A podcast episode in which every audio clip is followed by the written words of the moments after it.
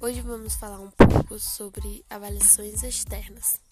Essas avaliações são um dos principais mecanismos para elaboração de políticas públicas no sistema de ensino. Seu objetivo principal é igualar a permanência do aluno na escola com a qualidade de ensino necessária.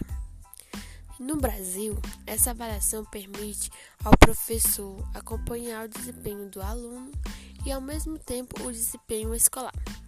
Com base nisso, é essencial considerar que as avaliações se refletem nas ações elaboradas pelos docentes e discentes no ambiente escolar. Alguns exemplos dessas avaliações são o SAEB, que seria o Sistema de Avaliações da Educação Básica.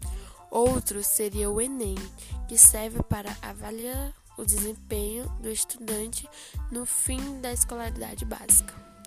Outro já seria o ESEJA, que serve para construir uma referência nacional de educação para jovens e adultos por meio da avaliação de competências adquiridas no processo escolar.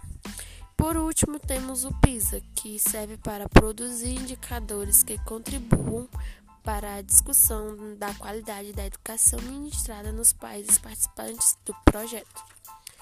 Sendo assim, sempre é preciso estar revendo o papel dessas avaliações, pois elas são muito importantes e são uma forma de buscar melhoria na educação, para promover cidadãos críticos e não só cidadãos para o mercado de trabalho.